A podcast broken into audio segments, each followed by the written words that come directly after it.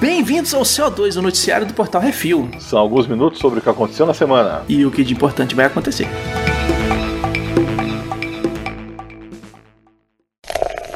Bizarrice.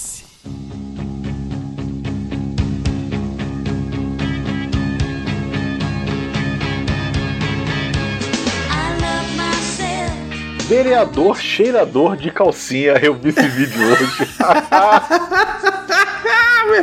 Excelente. Bragança Paulista, São Paulo, Brasil. O vereador Ditinho do Asilo do PSC foi flagrado apreciando os odores de uma calcinha comestível. O fato ocorreu ao vivaço durante uma sessão da Câmara de Bragança Paulista e o vídeo tá na net. É isso aí, quem quiser ver tá lá. Tá lá. O veiaco disse que recebeu um presente de um amigo e foi ver o que tinha no pacote. Achando que ao colocar o microfone no mudo, a câmera era desativada. O vereador cheirou a calcinha comestível, o que seria a primeira coisa que qualquer mortal faria ao ter uma em mãos. Ah, mas com certeza. Não é? É, é- é de morango ou é de cereja? Hum. Aí eu falava, pessoal, gente, eu recebi uma calcinha comestível aqui, deixa eu ver se tem um cheiro bom. É. Pronto, porra. Quem nunca cheirou uma calcinha que joga a primeira pedra, rapaz? Aham, Cheirar a calcinha, hum, melhor coisa que tem. Pois é.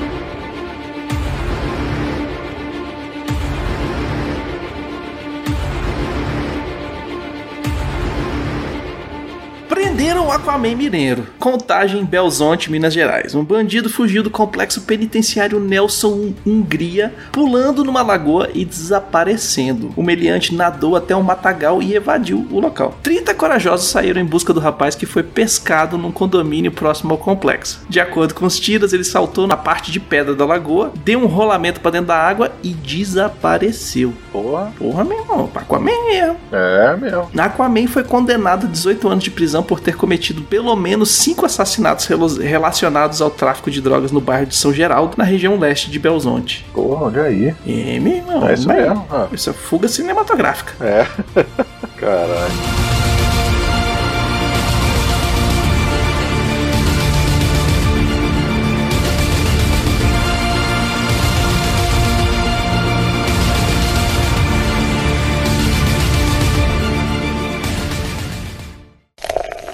Entretenimento. Let's take our time tonight, girl.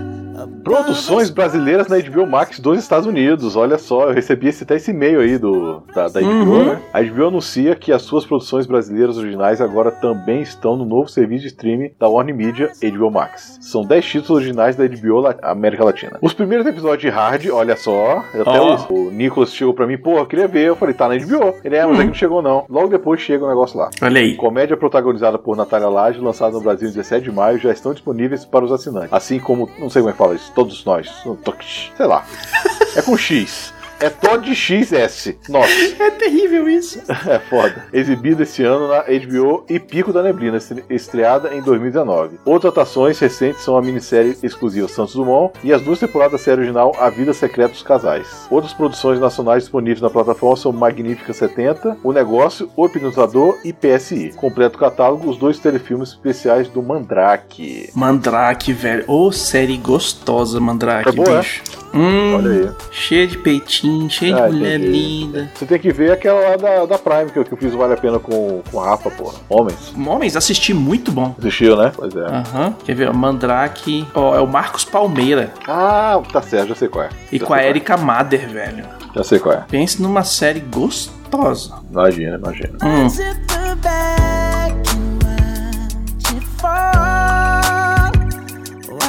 Kiss your neck and shoulders.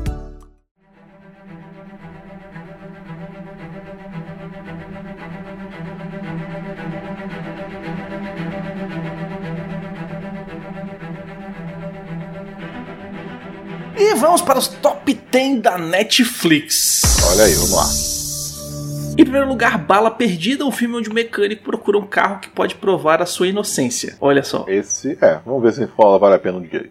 lançamento Netflix. Feel the Beach É um filme onde uma mulher fracassa na Broadway e volta para sua cidade natal para treinar outros a serem melhores do que ela. Parece tipo uma mudança de hábito da vida, É, pois é. né? 365 dias em terceiro lugar, que é o sequestro e cárcere privado, agora são cantados se você for rico. Com certeza, sempre foi, né? É. Em quarto lugar, Heróis, aquele filme do Chris, do Chris Evans, que ele é um outro herói que a gente já esqueceu depois que ele virou o Capitão América. Ah, estreou esse filme, né? Uhum. Tá certo. E em quinto lugar, a nova temporada de A Ordem, que é uma série de romance adolescente com bruxaria, lobisomens, efeitos especiais e até agora nenhum peitinho. em sexto lugar, Coisa Mais Linda. Maria Luísa usa o seu amor pela música para recomeçar a vida. É uma série brasileira do, que dá no Netflix que Isso. o pessoal tá recomendando muito. Foi. Em sétimo lugar, O Jogo da Lava e a série onde o chão é lava. É isso aí. Sério? É, é uma série, não é nem um filme. É uma. Como é que o pessoal fez na série? Puta merda. Hum. Em oitavo lugar, The Sinner, uma série onde um detetive luta contra seus próprios demônios enquanto tenta resolver crimes perturbadores. É com o, o presidente do. é, como é que é o nome? Do Alien lá, o Independence Day? Ah, sei qual é, sei qual é. Eu vi a, eu vi a imagem. Hum. Em nono lugar, Dark, a série alemã que é mais doida que o Black Mirror. Então, eu tô me preparando, eu tô vendo, Oh, né? A oh, gente tá oh. preparando os Vale a Pena, já gravamos alguns, né? Uhum. Eu vou lançar só quando tiver acabado de ver tudo. Sério, porque não vai ter como a gente lançar agora. Olha aí. Porque a gente não a gente tá conseguindo gravar logo depois que vê, não. A gente tá vendo, dormindo. Tem que No digerir, dia velho. seguinte, é, porque o negócio. Hum. A gente viu um episódio aí que a gente não entendeu porra nenhuma. É teoria de conspiração em cima de teoria de conspiração. Pois é, porra. Hum. E em décimo lugar, o Expresso do Amanhã, que é uma série onde o povo vive num trem, mas que podia ser o nome de um café. né? Fazer uma marca de café. Tome, já compre logo o seu Expresso É. do Amanhã. Pois é. É? Porra, tá massa.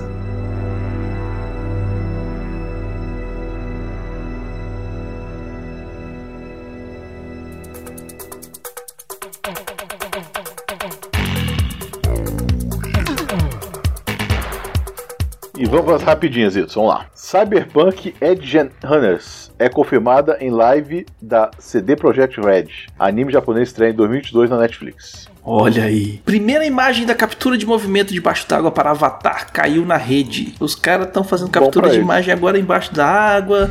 Vão- Daqui a pouco tá voando. Faz em, faz Ah, em tem que 0G ver- ele- também. Tem que inventar alguma coisa, né? Porque, Ah, pô. bicho, não, já fez os bichos azulzinhos, faz outra coisa. Pois é. Hum. The Nycrod diz que Errol Ramis será representado de forma honrosa em Ghostbusters Afterlife. Muito bom. Agora, Miotti, olha só que coisa linda. Blockbusters serão parte da reabertura dos cinemas. Império E? Contra-Ataca, Batman, Cavaleiro das Trevas e Senhor dos Anéis estão entre os filmes selecionados. Aonde isso? Isso na nos Estados Unidos e na Europa. Puta que pariu, tem que vir pra cá. Porque eu Tem fui, que ó, eu fui ver, cá. eu fui ver o ET segunda-feira passada. Uhum. Tudo bem, é assim, é, é, é um filme passado pelo Blu-ray, não tem problema. Mas foi no drive-in, porra, aquela tela gigante. Exatamente, velho. Sério, Exatamente. porra. No drive-in de verdade, tá? Não é essas invenções que estão fazendo, não. Hum. E Esqueceram de Mim será relançado em 4K. E isso, junto com outros filmes da Disney, ela surpreendeu e falou assim: olha só o que, que tá no, pra você comprar. Olha aí. Várias versões remasterizadas, entre elas o mais famoso, Esqueceram de Mim. É.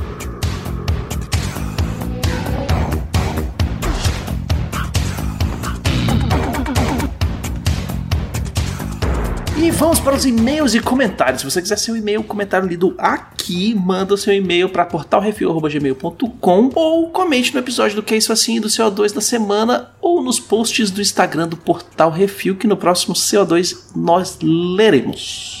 Rafael Darkpool, vamos lá, que agora virou nosso patrão, olha aí. Uhum. Hello Refiletônicos. Que semana? Zoofilia entomológica com uma pitada de artes cênicas e homônimo azarado misturado com reparação histórica tardia. O mundo nunca nos decepciona, pelo menos não no quesito bizarro. Hum. Com a pandemia começando a dar sinais de enfraquecimento, pelo menos no Velho Mundo e Oriente Distante, está chegando a hora de tocarmos no barco de- do entretenimento cinemático, o que é bom. Pena que em nossas terras brasileiras a coisa está longe de melhorar. É, a série dos pós-créditos Brother Brothers está chegando ao fim, deixando reflexões mais do que necessárias. Desde já quero deixar meu sincero agradecimento ao Brunão e os Zitos que conduziram com muito carinho essa análise da obra-prima que esse seriado foi. Minha única sugestão no, no campo lúcido, para quem quiser conhecer alguns jogos eletrônicos que abordam com, com respeito e sensibilidade esses períodos são mar- tão marcantes da história, são os excelentes. Valiant Hearts, The Great War, sobre a Primeira Guerra Mundial, e My Memory of Us, esse mais focado na Segunda Guerra. Ambos disponíveis em sua plataforma favorita. O Valiant Hearts, inclusive, é recheado de informações históricas, fruto de muita pesquisa e parceria com centros de pesquisa. A história ajuda a entender por que uma guerra consegue dividir famílias, colocando em lados opostos do fronte pessoas que até então estavam dividindo a mesa em suas refeições diárias. Esse no final consegue arrancar lágrimas dos mais emperdenido coração, porra, até É. mesmo de um experiente Lord Sith. Já o My Memory se inspira na ocupação nazista na Polônia, sob os olhos de um casal de crianças. Com uma abordagem mais fantasiosa,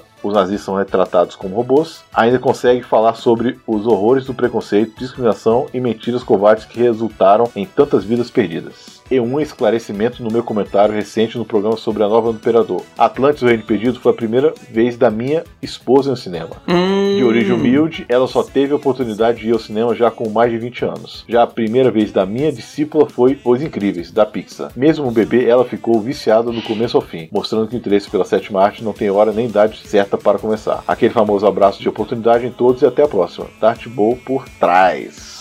É, eu a gente pensou que fosse a primeira vez da filha Aham. dele, mas é, foi da esposa. Que massa, Ah, velho. foi bom. filmão pra ela assistir primeiro. Você do- lembra a primeira vez que você foi ao cinema, Zitos? Eu lembro, e você Ah. vai saber mais sobre isso, não vale a pena ou dá pena. Show de bola. O meu, sabe qual foi? Foi no drive-in, rapaz. Eu tinha um ano de idade. Eu não sei por que, que eu lembro disso. Hum. Assim, é sério, não, não sei por quê, mas eu lembro de algumas coisas que aconteceram nesse dia. Foi aquele filme lá do o, o Meu Dragão Amigo, que teve até uma refilmagem agora, O Grande Eu Dragão. Amigo. Teve, assim, é mistura, é filme com desenho. Aham. É um filme da Disney que teve e foi no drive-in. Eu tinha um ano de idade. Você. Comentários no Que É Isso Assim 193, a máfia dos tigres. Alexandre Rodrigues de Assunção mandou. Na quarentena as pessoas estão procurando por filmes, séries e tudo que vier. Sobram os documentários. Alguém viu esse documentário e contou para o outro, que contou para alguém, que assim por diante, até que chegou a um de nós. Sempre houve algum tipo de costume em comum a ser explorado e exibido como curiosidade. Aqui temos um exemplo de algo assim. Não dá para definir o personagem bizarro Joe Exotic. É um cretino viciado em drogas que teve a infelicidade de formar um zoológico com grandes mamíferos, tigres, leões e ursos. Os demais personagens compõem uma galeria igualmente inacreditável. Esse documentário ressignificou o redneck.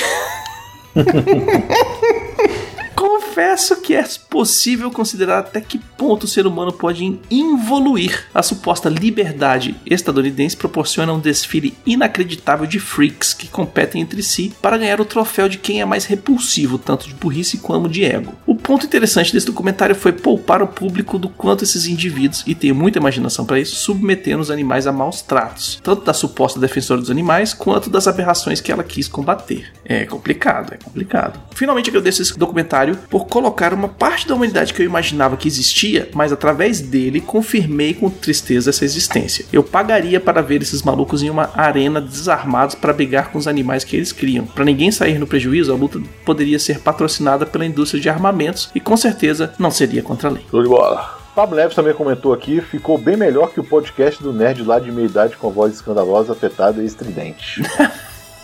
Não escutei, então não faço ideia.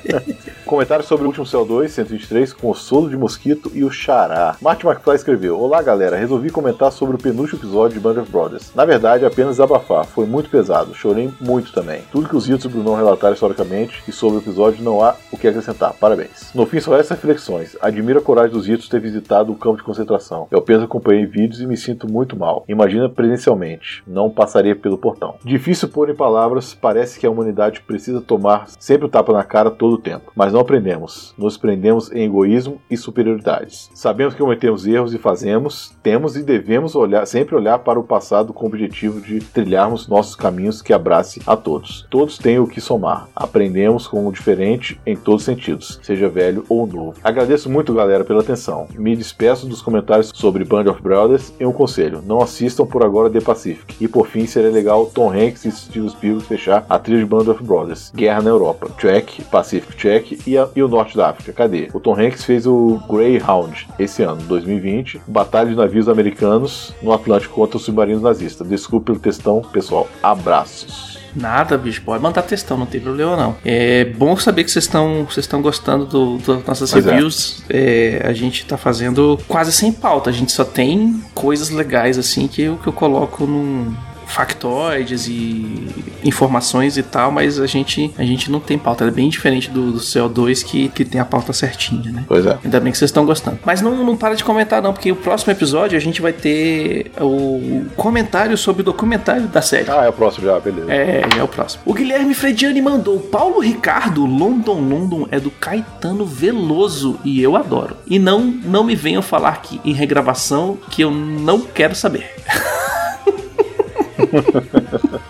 Aproveitando para comentar sobre o vídeo dos patrões com a lista de cenas de porrada, eu gostei. Mas a luta entre o Rei Arthur e o Cavaleiro Negro não pode ser listada, ela é hors concurso. Uma menção honrosa é essa cena aqui do filme indiano Singan. E ele mandou o link lá pra gente assistir. Se quiser, procura lá no post do CO2 123. E ele termina no mais agu- aguardando as próximas lives de, do Brunão na Twitch. Grande abraço. É isso aí, Brunão tá na Twitch agora, twitch.tv barra portal refil. Isso aí.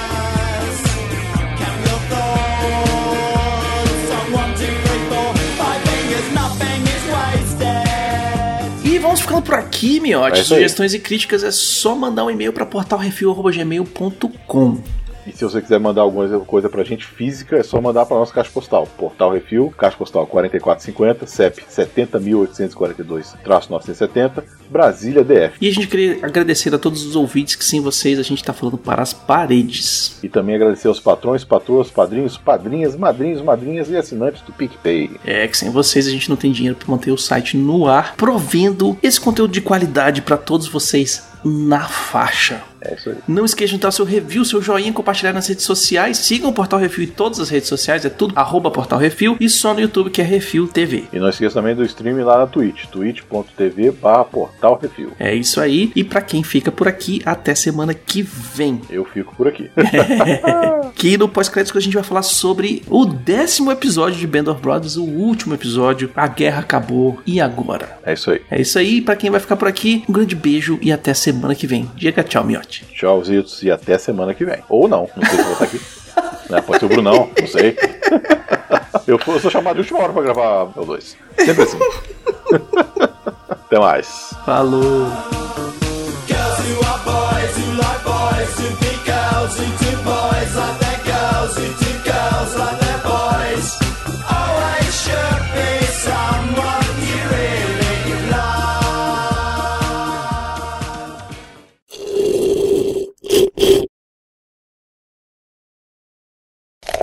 Pós-créditos!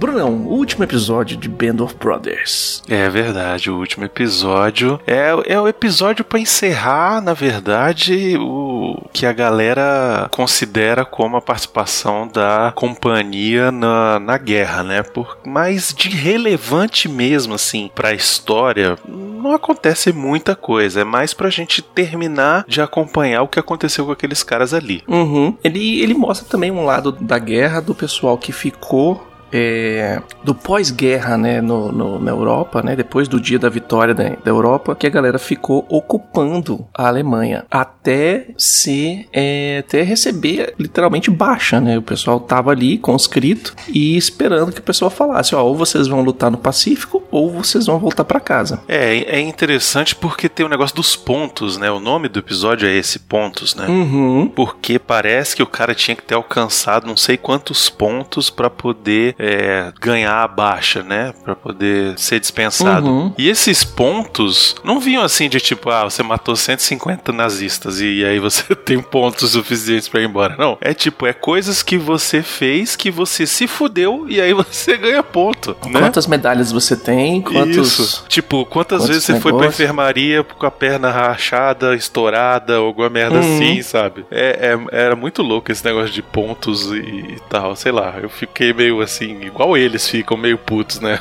Cara, o cara fala assim: eu tenho 80 e tantos pontos, assim, ah, não é suficiente. Eu falei: caraca, Tem brother. 83 de 85. Aí você Isso. fala assim, porra.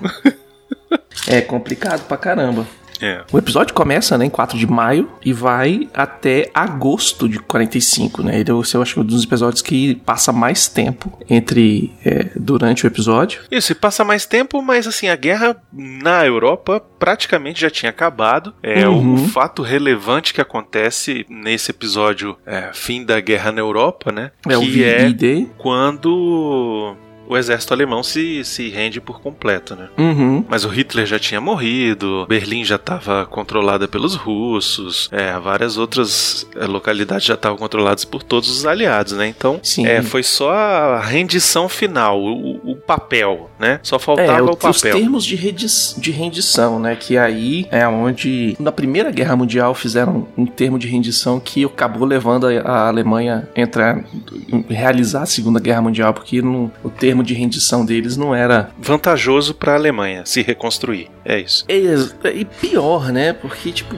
muita. pagando muita. Eles tiveram que pagar a reparação dos países e etc e tal. Então, porra, o pessoal da Alemanha tava trabalhando pra pagar a multa do- da guerra anterior. Uhum. Saca? Então o pessoal passava muito por isso. E o episódio começa o pessoal tentando chegar em Berchtesgaden.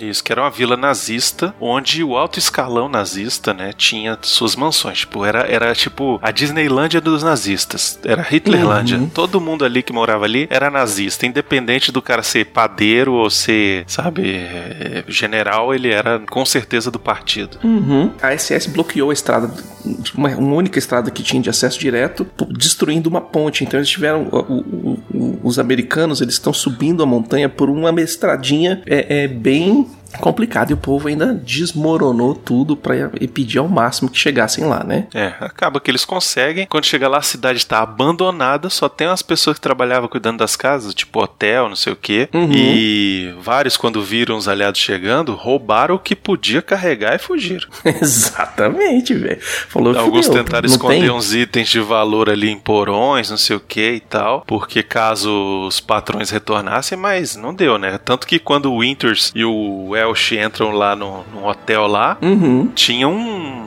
uma prataria lá, tipo, os caras estavam servindo a mesas, né? Tava botando lá, deixando tudo O cara tava preparadinho. guardando num- num- numa, numa valise. Isso. E aí eles chegaram lá, viram aquele negócio, aquela prataria toda, e falaram, meu irmão, me dá isso aqui. E engraçado que o- o- os dois, 45 anos depois da, da guerra, eles ainda estão usando, estavam usando a prataria. Ai, ai.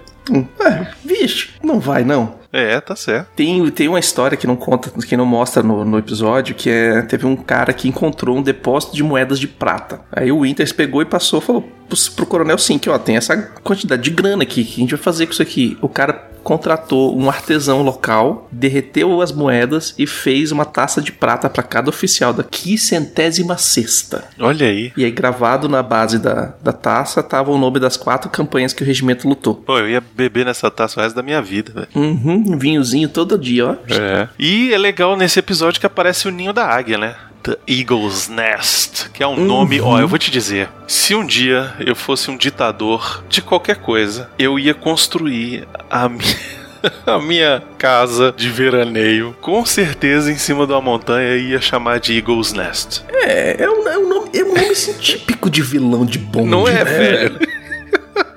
É assim, tipo, caralho, é o ninho da águia. É. Isso é muito bom, cara. Fantástico. Enfim, esse ninho da águia era um retiro de uma das mansões lá principais do Hitler. E ela foi bombardeada pelos aliados em 25 de abril. E as tropas da SS atearam fogo no complexo em 4 de maio, antes da chegada dos aliados. E quando eles chegam lá, eles descobrem uma pessoa lá, né, cara? Quem era? Pois é, tem um cara lá que suicidou. Eu não sei quem é. É o Himmler, cara. porra. Tá escrito no, no coisa dele aqui, Himmler. É o Himmler? É o Himmler. Hum. Eles encontram o Himmler lá, que se suicidou. E aí o que acontece? O, o custo de construção daquela, só do retiro, só do ninho da águia, é estimado em 175 milhões de dólares nos dias atuais. Puta merda. O elevador era folheado a ouro. Não, é inacreditável. É inacreditável. Não, os caras tomando Hum. vinho na, na varanda ali. Tem É, um que já velho. tomou tanto vinho que ele tá mamado, cara. Ele tá, tá loucaço quando chega a notícia de que acabou a guerra. É o Welsh, o Welsh tá doidão. É. Mas é assim, velho. Os caras estavam ocupando. O que, que a gente vai fazer? Não, eu É, vou ficar vamos- aqui. Eu vou ficar aqui. as coisas, Pode, tá certo. a gente vai atirar em alguém? Não. Então vamos beber. Isso. É, no final dos anos 30, o Hitler já tinha recebido vários líderes mundiais naquela cidadezinha, incluindo o Benito Mussolini e o Uhum. Neville Chamberlain, o primeiro-ministro britânico, né? Isso. Ninho da Águia continua intacto até hoje. E em 1960 ele foi tomado pela Câmara de Turismo de Berchtesgaden e virou um restaurante. Então hoje, se você for lá, você consegue ir jantar, almoçar no Ninho da Águia. Olha aí. Uhum. E é isso, e eles estão lá, não sei o que, era maio de 45 e o exército alemão se rende, né? Vem a, vem a informação de que os últimos remanescentes da SS, do, do etc., acabaram de por se render, né? É, os mais altos escalões se renderam, né? Eles chegaram e falaram: ó, acabou, vambora, estamos assinando rendição aqui de todas as tropas que não adianta lutar, é. perder vida sem sentido, né? Isso. E aí tem aquela cena do se rendendo pro, pro Winters, né? O Winters até hoje, é, no livro dele, ele fala o quanto que ele se sentiu honrado em ter a rendição do cara, sabe? Tipo, entendeu que o cara é, ele tinha um status, ele era uma pessoa importante, ele tava ali fazendo o trabalho dele, da mesma forma que o Winter estava, né? Uhum. E aí o cara tava se rendendo e tal, não sei o que, e ele dá a pistola pro Winter, e, e o Winter fala, não, você pode manter a sua pistola pra, porque você, você é um cara do exército, você é um cara que sempre foi do exército, você é um cara de carreira, você não é um, um soldado conscrito, né? Você não é um cara que foi alistado. Não, e tem também a questão da, da, da simbologia do tipo, ó, a gente veio aqui pra acabar com a guerra, enfim, pra terminar com o, Império, o Terceiro Reich e tal, mas você foi homem o suficiente pra admitir a derrota e se entregar, né? Uhum. Então, tipo, não tem o porquê esperar que você vá pegar, tentar com uma pistola fazer uma nova revolução aqui, né? Ele tá, é um ato de confiança, né? Ele tá falando, não, beleza, pode ficar com a tua pistola aí que tá tudo certo. Engraçado é que aquele lugar onde eles acham as bebidas, né? Que eles levam o, o- o cara lá. Uhum. Que leva o, o bebum.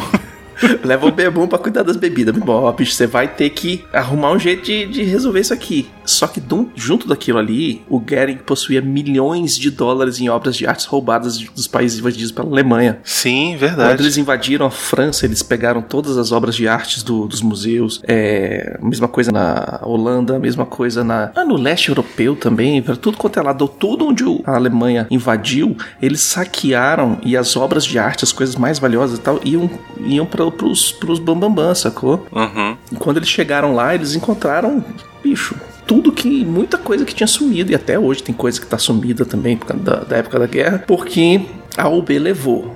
Levam-se em consideração que foram os nazistas que roubaram as obras, as obras de artes, porque eles foram os primeiros a invadir aquele local. Então é, é mais lógico que eles tenham levado, mas não, não impede também de um, americano, um inglês, um francês que estava passando pela, sei lá, Bielorrússia, chegou e olhou a obra de arte e falou: ah. É, né? isso aí. É, o Victory Day, né, foi oficialmente proclamado em 8 de maio de 45, 335 dias depois do dia D, e tem uma foto do Nixon, que é o Bebum, no dia seguinte Uhum. ao E-Day, que, meu irmão, é, é pura boemia, é, é o retrato da boemia. O bicho tá acordando, do lado dele tem um, um- um engradado de, de bebida, assim, várias fechadas, e ele tá pegando uma, assim, ó, a cara, mas com uma cara de vou curar a ressaca na, na bebida. Uma cara de ontem. Uhum. É isso e aí a aí. galera é transportada depois do VID, eles são levados pra Zellensee, na Áustria. Isso. Aí, aí, meu irmão, é as cenas mais lindas desse seriado é nessa Áustria, velho. Ô lugar Uhum. bonito, velho. Pelo amor de Deus. Ela fica 30 quilômetros ao sul de Berchtesgaden, cercada no, ao sul pelos Alpes, Uhum. nevados. E era o, o limite onde as forças alemãs podiam recuar. Então, dali, é, tipo, todo mundo acabou pra lá. E aí que, que rola a rendição daquele coronelzão bonitão, né? Uhum. O coronel que se entregou pro Winters, ele nasceu na Prússia e era 20 anos mais velho que o Winters. Enquanto o Winters estava na universidade, o coronel estava invadindo a Polônia, a Holanda, a Bélgica, a França e a União Soviética. Bom, eles chegam nesses LMC, né? 600 homens do, do batalhão ali, do segundo batalhão, ficam responsáveis por uma área que tinha aproximadamente 25 mil soldados alemães armados. Parou de trocar porrada, beleza, parou de trocar porrada. Se vocês quiserem qualquer coisa, a gente ganha ainda. É. Pois é. né? Durante lá, a, época- a hora que eles estão conversando e tal, não sei o que, eles mostram um vídeo da batalha de Okinawa, né? Um- um- Sim, um- é, um exatamente. negócio. Que foi uma batalha que durou 82 dias, envolvendo 180 mil soldados americanos. Vitoriosos, os americanos perderam mais de 12 mil homens, enquanto estima-se que os japoneses perderam mais de 100 mil. Olha aí, rapaz, é muito É- louco, é né? Porque é ele fica. gente, velho. Aí começa o negócio do sistema de ponto, né? Que Uhum. dava ponto pra cada mês em serviço, cada campanha, cada medalha recebida, ou por ser casados e ter filhos abaixo de 18 anos. Então, tipo, o cara era novo, chegava na guerra, não tinha, não era casado, não tinha filho, não tinha nada. Ficou ali, sei lá. Olha só, o caso do, do Shifty Powers. Isso. Ele era um cara de Tocoa, ele pulou no dia D, ele passou por tudo, ele não era casado, não tinha filhos. Não se feriu. E ele recebeu, não recebeu nenhuma medalha, nem um Purple Heart, velho. O bicho não levou nenhum tiro na bunda. Ou ele tinha só o Purple Heart, saca? Tipo, e agora? Ah, esse aqui, a maioria dos homens daí não tinha nenhuma medalha, exceto as quatro estrelas da- de batalha em suas fitas de guerra da Europa, né? Que são os quatro saltos que eles fizeram. O Winters tinha a única cruz de serviço e apenas alguns homens tinham estrelas de prata ou de bronze. E aí eles fizeram aquele esquema, velho. A galera falou: ah, não, beleza, a gente vai fazer um sorteio pra ver quem vai voltar pra casa. Eles mandaram o Shifty de volta. É, só botaram o nome dele no, no negócio, né? Muito Uhum. escroto. E ele tava voltando e aqui deu merda, o bicho, né? Se fudeu. É o. Se eu não me engano, o. Não sei se foi o navio ou se foi o. O, o avião. O, o transporte que ele estava tendo teve um acidente. Ele se machucou. Ele ficou na, na Inglaterra meses se recuperando. Ele chegou ao ponto dele chegar. Quando ele voltou para os Estados Unidos, o pessoal já tinha voltado antes dele. Não, pois é, e é engraçado porque o episódio começa a falar sobre isso, né? Sobre a galera que vai ficando, e aí, tipo, o cara tá bêbado um dia, faz uma merda, mata um, quase Uhum. mata um, né? Aí o outro vai e morre num acidente de carro, velho. Tipo, uma merda assim É, qualquer. Tipo, cara, já passou E- a guerra, agora é só esperar e ir pra casa, a povo Isso. fazendo merda, se matando. Isso, o próprio Winters ele fala essa hora, né? A guerra já tinha acabado há mais de três meses pra gente, né? A guerra pra gente já tinha Uhum. acabado há mais de três meses e eu ainda tava perdendo gente, né? Ainda tava tendo baixa. Muito escroto isso. É, agora o- tem uma cena muito legal que mostra o Shift e a galera caçando, né? Aquela hora que o pessoal tá caçando, esperando o servo e tal, não sei o que, e o Shift não consegue atirar no servo. Uhum. A cena que mostra o Shift conversando com o, com o, o Winters, ela é bem resumida, tá? Porque no- tanto no Band of Brothers, quanto no livro do Winters, quanto no livro do Shift Powers, os- todos os autores eles falam que no final da guerra, quando o Shift tava indo embora, ele, ele meio que tava processando aquilo, porque ele teve meses pra ficar processando tudo que ele fez na guerra, né? Depois que ele ficou lá parado sem fazer nada. E ele começou a pensar em todas as pessoas que ele matou, todas. E se aquilo que ele fez foi o necessário, né? Tipo. Se ele não exagerou, porque ele tava vendo a galera começar a fazer os, os tribunais de guerra, né? E ver que. E, e julgar a galera que matou demais. Ele foi bastante impactado com, com o campo de concentração e tal. E ele vira no final, ele- antes de, de voltar, ele vira e fala com o Winters: Me diz que o que eu fiz foi o certo, que tudo que, que eu tive que fazer, tudo que foi o que eu precisava fazer, que eu não fui além do que eu deveria e tal, não sei o que. E o Winters pega e fala pra ele: Ó, velho, você é um ótimo soldado, melhor soldado, um dos melhores soldados que eu tenho. E, e a partir daí que ele começou a se recuperar. Por isso que os militares, principalmente os que vão pra guerra, eles têm que ser reformados. Porque eles passaram por traumas, passaram por coisas, é, a vida deles agora, depois da guerra, tem que voltar ao padrão civil, né? Então você não pode sair pegando o primeiro carro que você vê na rua porque você precisa ir pra tal lugar, né? Que eles faziam na guerra. É, o que acontece é que é, tem que ter um acompanhamento psicológico, psiquiátrico pro, pro cara que volta depois de uma guerra, né? É o que a Uhum, gente vê que aconteceu, que não aconteceu, que aconteceu. Tantos filmes e tantas histórias que a gente ouve de Uhum. gente quando voltou do Vietnã, né? Porque o Vietnã É, foi uma Vietnã guerra que os Estados terrível. Unidos não venceu, que Uhum. perderam-se um monte de vidas e quem voltava era esculachado pela galera dos, dos Chamado Estados de Unidos matador de criancinha. chamar de matador de criancinha e mataram mesmo criancinha, enfim, Uhum. estavam lá pra isso, né? E, e assim, mesmo quem não fez isso acabou ganhando essa pecha e sofreu muito. E aí tem, pô, filmes tipo Rambo, que o cara despiroca e, e sabe, aí Sim, volta e meia tem, tem- aquele Franco, Franco Atirador, acho que é isso, né? É, do Robert, com o Robert De Niro, acho que é isso. O cara, ele é um veterano que, que dá uma pirada e começa a matar gente, né? É.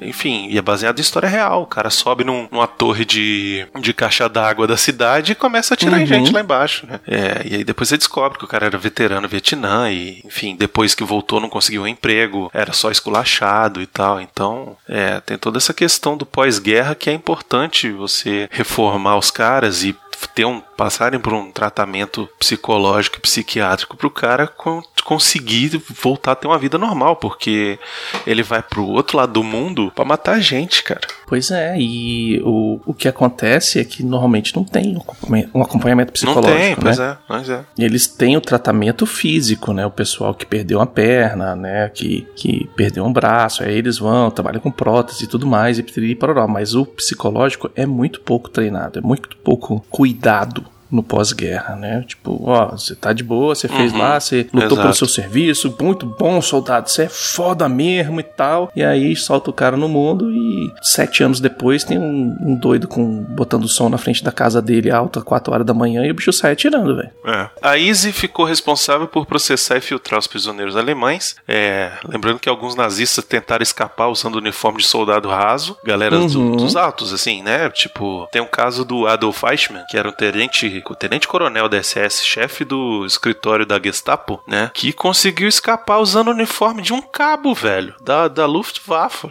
Sabe? Uhum. E ele, ele fugiu pra Argentina, viveu de boa. Aí, em 1960, foi capturado pelos agentes israelenses, né? Por conta do, da reparação judaica, né? Tal. E foi julgado, culpado e enforcado em 62. Mas teve que- vários desses, né? O próprio Mengele veio pra onde? Sim. Né? E aí a galera tava, tava naquele esquema também de não saber o que, que vai fazer, naquela agonia, sentado na mão, né? E sem saber o que, que vai acontecer, se você vai saber que você vai pra um lado, se vai pro outro, o que, que vai acontecer. E aí o Winters começa a fazer trabalhos pro pessoal não ficar parado sem nada, né? Então ele Uhum. voltou com treinamento, voltou com o pessoal fazer as caminhadas, as, as marchas, as corridas, o treinamento calistético, né? Polichinelo, essas coisas e tal, pro pessoal ficar tá preparado pra pra continuar a guerra Se precisar, for ir chamado. pra, e precisar ir pro Pacífico, vai, Uhum. né? É. E aí tem aquela cena que o Winters pede pra ir pro Pacífico, né? Que ele vai falar com o cara pra ir com, pro Pacífico. Isso. E aí tem aquele generalzão com a sobrancelha gigante olhando pro Winters e entrevistando ele. Esse cara é o General Taylor, que a gente falou todos os outros episódios, eles falam do, do General Taylor, é esse cara aí. Que Uhum. ele foi. Ele era general na Segunda Guerra Mundial, ele foi superintendente depois em West Point, que é a academia militar de alto escalão. Ele foi comandante do oitavo exército na Coreia, chefe do Estado-Maior do Exército, já foi assessor militar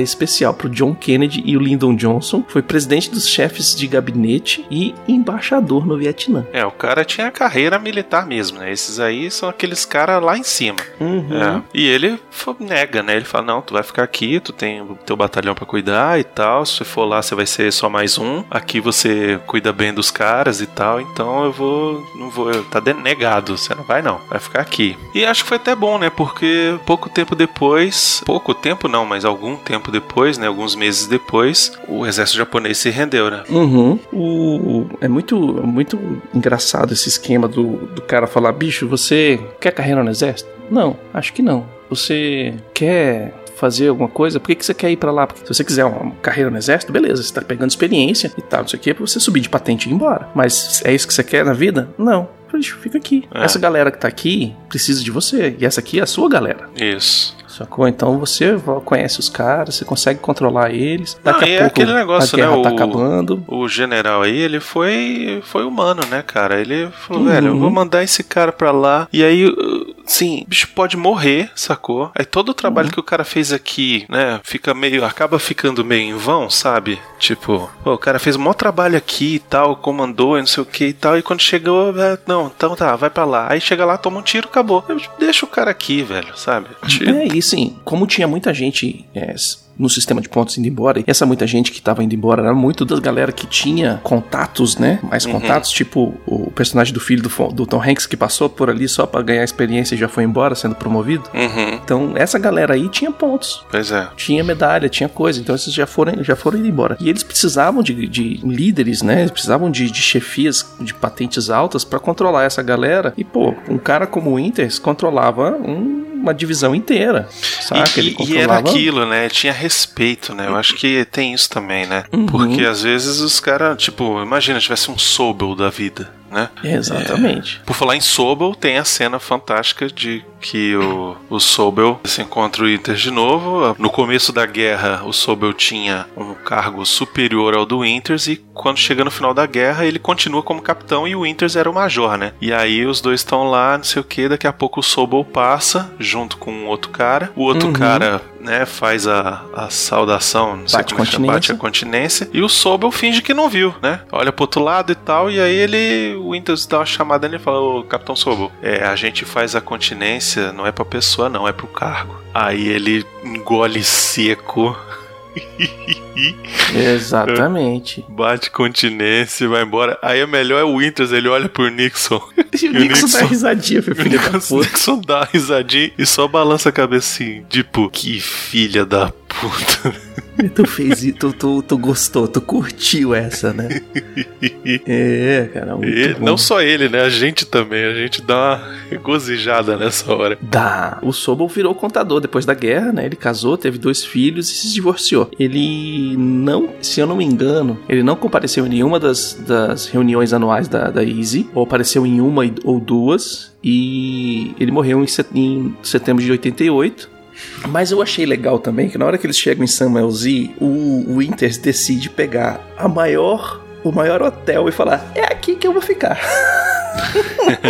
É, ué. Tá certo, porque era, era uma cidade de, de, tipo, veraneio dos nazistas, né? Era um negócio assim, tipo, Uhum. era, sei lá, era Fernando de Noronha dos nazistas. aquele general que se entrega no final, o generalzão que faz o discurso, é o Sim. general Theodor Tolsdorf. Ele comandava a 82ª Corporação Alemã e era ele quem comandava a divisão de tanques perto de Foy e Noville quando a Easy estava lutando lá. Então ele era o cara que estava do outro lado. Essa cena é muito foda, né? Porque ele pede pra falar com os, com os alemães, né? Com os soldados. E o discurso que ele dá é válido para os dois lados. Para os velho. dois lados, isso é que é foda, né, cara? Isso é muito maneiro. E é um Essa cena, pra mim, é a melhor cena desse, desse episódio. E é isso, né? Em 30 de novembro de 45, a centésima primeira divisão aérea foi desativada. A companhia IS do 506º Regimento da Infantaria Paraquedística da centésima primeira divisão aérea deixa de existir e volta pra casa, né? Volta pra casa Uhum. e é legal que a, a informação vem na hora que os caras estão jogando um, um joguinho de beisebol ali e tal. Nada mais Muito americano, legal. eu acho. Muito legal. 48 membros da Easy Company deram suas vidas por seu país, mais de 100 foram feridos, a maioria seriamente, e vários deles mais de uma vez. E aí depois tem a cena dos depoimentos, né? A gente descobre qual daqueles velhinhos Quem era é qual quem? que a gente tava. Uhum. É legal, porque assim, vários eu já tinha sacado quem era, né? Pelas Uhum. coisas que eles falavam, mas tinha outros que, tipo, não fazia nem ideia que aquele velhinho era o, era o Shift, sabe? Ou que o Malarkey, etc, né? O Lipton, que fala bastante também. É, o próprio Guarnier, eu nem imaginava que ia ter o o Guarnier ali e tal. Ah, não, o Guarnier eu saquei na hora por causa do, do da boquinha. Ah, tá. Que o ator faz o, o queixinho meio parecido e tal, não sei o que. Na hora que eu Aham. fazia, ah, esse é o Guarnier. E tem a frase lá do. É, quem fala é o Lipton? Quem fala é o Winters, falando de uma carta que ele recebeu de um outro cara que eu esqueci o nome dele agora. Mas que. O neto falando com o vô, né? né? Começa. Vai pra escola, começa a, estudar história e, pergun e pergunta pro vovô: Você tava na guerra? Tava, tá, não sei o que. Onde? Eu tava na centésima primeira. Assim, "Ah, Sério, vô? E tal, não sei o que. Começa a fazer pergunta e numa dessas o, o, o netinho pergunta pro vô: Vovô, você foi um herói na guerra? E ele responde: Não, mas eu servi entre eles. Muito bom, excelente. Que é a melhor resposta possível, saca? Tipo, os- isso representa os caras da Easy, porque é, no seriado não dá pra ver tanto assim, porque ele tá contando cronologicamente, né? Ele não tá. é, ele não tem o tom de relato, né? O pessoa lembrando o que aconteceu e tal. E nos livros, tanto do Dick Winters quanto do Shifty, Hum. eles mostram bastante o que as pessoas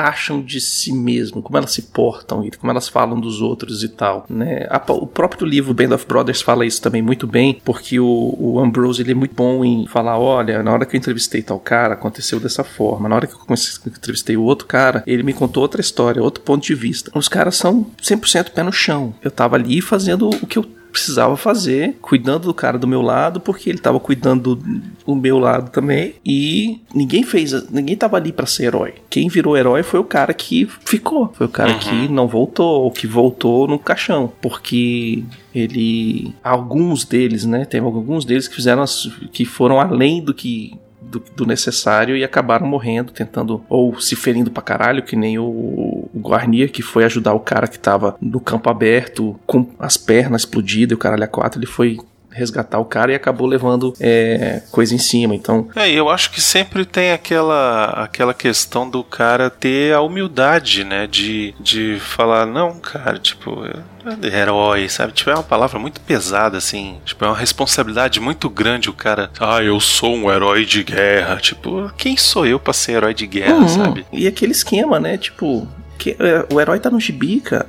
Isso, Eu não exato. levanto um carro com a mão, eu não, não, não faço esses negócios. Eu tava ali cuidando do que eu tinha que fazer. E o herói é um termo muito bom e muito utilizado pra você vender que é, a- os atos daqueles caras, né? Você transforma eles em heróis pra o pessoal achar que, pô, vou botar essa farda aqui, eu vou virar herói também, então eu vou me alistar, vou entrar na guerra e tal, né? Você Guerra não tem como- herói, né, velho? Guerra não tem herói, porque é, é aquele negócio. Hoje o cara, o cara, o cara, pô, é, é, é pra matar gente, né? Guerra é feita pra Uhum. isso, né? Guerra não são pra, pra ter discussões políticas. É, não, é via de fato. Via de fato, você tem só o vencedor e o perdedor. Não tem ninguém herói, Exatamente. entendeu? Então, assim, no máximo, heróis são os caras que libertaram a galera que tava presa no campo de concentração, mas Uhum. Pra chegar nesse ponto, sabe? O tanto de coisa é, escusa que tiveram que fazer, o tanto de gente que teve que morrer por conta disso também. Sim. Então, assim, é, enxergar herói como. é, enxergar soldado e tal como herói de guerra. É, eu, eu, eu não gosto desse termo herói de guerra, sabe? Porque a guerra é lamentável demais para que se tenha heróis. A gente sabe que o lado que, que vence a guerra é sempre o lado que é considerado o, o herói e o, o do lado certo, né? Quem, quem É, vence a o- guerra conta a história, né? Uhum. Então. E cria seu pró- seus próprios heróis, né? Isso, mas é aquele negócio, por mais que eles tenham, que os americanos principalmente, tenham sido parte dos aliados e tenham ajudado a derrubar o Império Nazista e tal, assim, a guerra no Pacífico, por exemplo, já estava terminada e os caras foram lá e tacaram a bomba atômica numa população civil, sabe? E, e, tipo, como é que eu chamo isso gente de herói, sabe? Não tem como. E não dá. E, Entendeu? e o seguinte, né? É, para quem estuda Segunda Guerra, o- os japoneses estavam tentando se render pros russos e os aliados não admitiam. Exato, a galera não Por quê? admitia. Porque eles queriam fazer o teste da bomba atômica. Isso, pra mostrar superioridade pros russos, pra mostrar quem é que mandava no mundo, quem é que ia Uhum. ser a nova potência. E aí, como é que você chama essa galera de herói, entendeu? Tipo, tudo bem, o soldadinho lá na frente, na ponta, não tomou a decisão de tacar a bomba. Ok, beleza. Mas, Uhum. no geral, é, é- é aquela ideia de que na guerra não, não pode. A gente não pode considerar herói, sabe? E o próprio cara não se considera como herói. Assim, é claro que É, o cara que vai, morre, se sacrifica pelo país, eh, por uma causa e tal. Ok, podemos considerar que ele seja herói, mas Uhum. o cara que sobreviveu vai ficar se chamando de herói? É, é- é muita, né? Muito, muita soberba, É, é muito- talvez. Concordo contigo 100%, cara. O herói da guerra é aquele que morreu, é aquele que deu sua vida, às vezes salvando o outro. É que são, são os, os atos heróicos, né? Que você. É, Não, que o cara que voltou, tanto. ele pode até ser considerado um herói. Ele só não. É, é aquele negócio assim. Ele ganhou a medalha dele, sabe? Tal, E voltou beleza, aqui minha e, medalha e, e ok. E não precisa ficar, ai, porque os heróis da pátria. Não, e tal. passou. Eu não vou, não vou ficar vivendo disso agora. Ficar o resto da minha vida Isso. falando, ó, velho, carreguei você no ombro, hein? Exato. É a mesma coisa do, do bombeiro, sabe? O Uhum. bombeiro, ele é um herói? Ele é um herói porque ele não tá matando ninguém e ele tá salvando vidas, né? Mas ele também não Sim. fica o tempo todo, tipo, vai, sei lá, numa reunião de. de, Condomínio, fala, "Não, porque condomínio e herói." falar, "Ah, porque eu sou um herói da. Ah, velho, pelo amor de Deus, né? Uhum. Então eu acho que essa fala aí no final ela é muito significativa, assim, de, de tipo. De, de humildade, né? Do cara, ele De sabe que ele foi chão um herói de caras são, guerra. né? É, é Hum. pé no chão. O cara sabe que ele foi um herói de guerra, ele sabe tudo que ele fez, ele sabe que ele é, ajudou a, a democracia a se firmar no mundo, mas Uhum. ele não se sente herói, porque os, os, os heróis pra ele foram os caras que morreram lá. De repente, um que se jogou na frente Uhum. de, uma, de uma granada pra salvar ele, né? E É. e é muito bonita essa cena, é muito bonita essa, essa fala. E eu achei, eu achei também muito legal ali ó, a última cena que mostra o pessoal jogando beisebol e falando, né? Pô, esse cara aqui virou carteiro. Esse cara Isso. aqui virou professor. Esse cara aqui formou e foi juiz, né? Ou fez tal coisa. Um desapareceu durante muito tempo e só reapareceu no ano anterior à morte dele. Saca? Uhum. Tipo, Pessoas que foram tocar sua vida, normal, né? é, É isso. tipo assim, a galera passou por altas merda no- na vida, fez altas paradas, fez o que tinha que fazer pra restabelecer a ordem, né? Uhum. E quando chegaram no final, ah, beleza, o que a gente vai fazer agora? Ah, vou voltar pro campo. Vou Isso. voltar para, vou voltar a ser carteiro. O outro foi trabalhar com, com mecânica, o outro fez fazer isso aqui, outra coisa ali. Então, nenhum deles, com exceção do Spears, que optou por ficar na vida militar. É, mas mesmo assim, o Spears ele foi pra Coreia e tal, não sei o que, mas Uhum. assim, no geral, ninguém quer a guerra, né? Ninguém quer, deseja a guerra, deseja ir pro front de batalha e, sabe, arriscar a pessoa morrer. que quer ir pra, pra fronte de batalha, quando chega lá é o primeiro que pia. Porque ele acha que vai ser incrível, que vai ser videogame, que vai ser não sei o que. Na hora que chega lá e começa a ver a merda como ela é, realmente, é. sem a fantasia, sem o, o embelezamento que eu vou contar, a história da guerra, que eu acho que, que esse seriado faz muito bem. Ele põe o negócio cru. Isso, ele mostra a verdade, né? Ele mostra como é que Uhum. foi. Isso, isso é interessante também, porque eu tava assistindo o episódio ontem e é um episódio muito morno, assim, não acontece nada relevante em termos de, de ação, por exemplo, de Uhum. guerra mesmo e tal. E aí eu fiquei com aquilo na cabeça, porque assim, é um episódio chato, é um episódio é, é, monótono, né? Você tá ali Uhum, só lento. acompanhando o lento, isso, você tá acompanhando só o desenrolar da história de cada um ali, esperando a hora deles serem mandados de volta pra casa e ser declarado o fim da guerra de verdade. Beleza, Uhum. é pra isso que ele é. E aí você, quando você vai pensar, pô, era muito melhor se tivesse encerrado a história no último episódio, no, no episódio 9, que é aquele episódio que, pô, tem um, um Uhum. final bem dramático, a questão de encontrar o campo de concentração e tal, não sei o quê. Só que aí você fala, cara, o lance é que esse- essa série ela é baseada em fatos, né? Então, é, Sim. A vida nem sempre é, a história acaba de uma maneira épica com um clímax fantástico, né? Isso é só no cinema, isso é só em, e Uhum. tal. E como ela se propõe a contar uma história real, na vida real os caras ficaram lá seis meses praticamente olhando pro vento, né, velho? É, e, e assim, e mostra o, o- Eu acho que ele.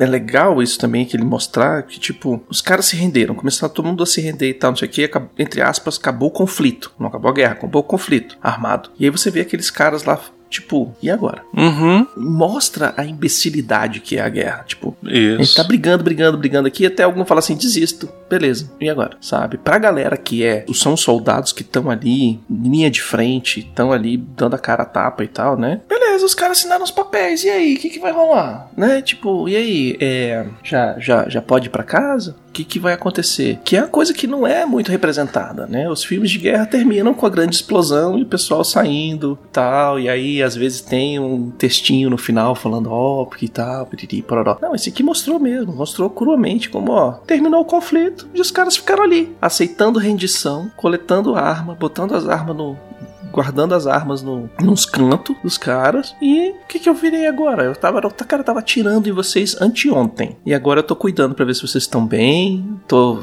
filtrando aqui, olhando todo mundo pra ver se eu acho uns nazistas que eu reconheço. Uhum. Sabe? Os caras que foram treinados pra matar, uma galera agora estão ali fazendo o trabalhinho de mesa, né? De escritório. Assinando papel, dando as carimbadas. Tem tanta gente pra se render que eles estavam mandando sargento receber a redição dos caras. Uhum. Então, é, eu achei bem legal esse, esse finalzinho, porque ele mostra como o pessoal desacelerando, né? O pessoal, é, as dúvidas que eles ficaram, a, a- a parte humana deles é, realmente é, tentando entender o que fazer depois da guerra. É, muito legal. Enfim, é isso, né, Bicositos? Chegamos ao final de mais um episódio de Band of Brothers, de mais uma série, mas ainda teremos um no próximo, na próxima semana. Vamos falar sobre o making off da série. Vamos assistir o documentário aí Exatamente. mostrando como é que foi Uhum. feito e tal, não sei o que, e vamos comentar aqui. Provavelmente vai ser um, um trechinho bem mais curto, né, do que normalmente a gente faz. Uhum. É, mas falando de detalhes, de como é que foi fazer, de locações, de efeitos especiais, é isso que a gente espera que tenha de informação ali, de, das entrevistas com os, com as coisas, como é que veio a ideia de produzir o do seriado e tal. E aí depois disso, Baconzitos, depois Hum. disso, antes do próximo pós-créditos, acho que a gente pode dar aí umas duas semanas de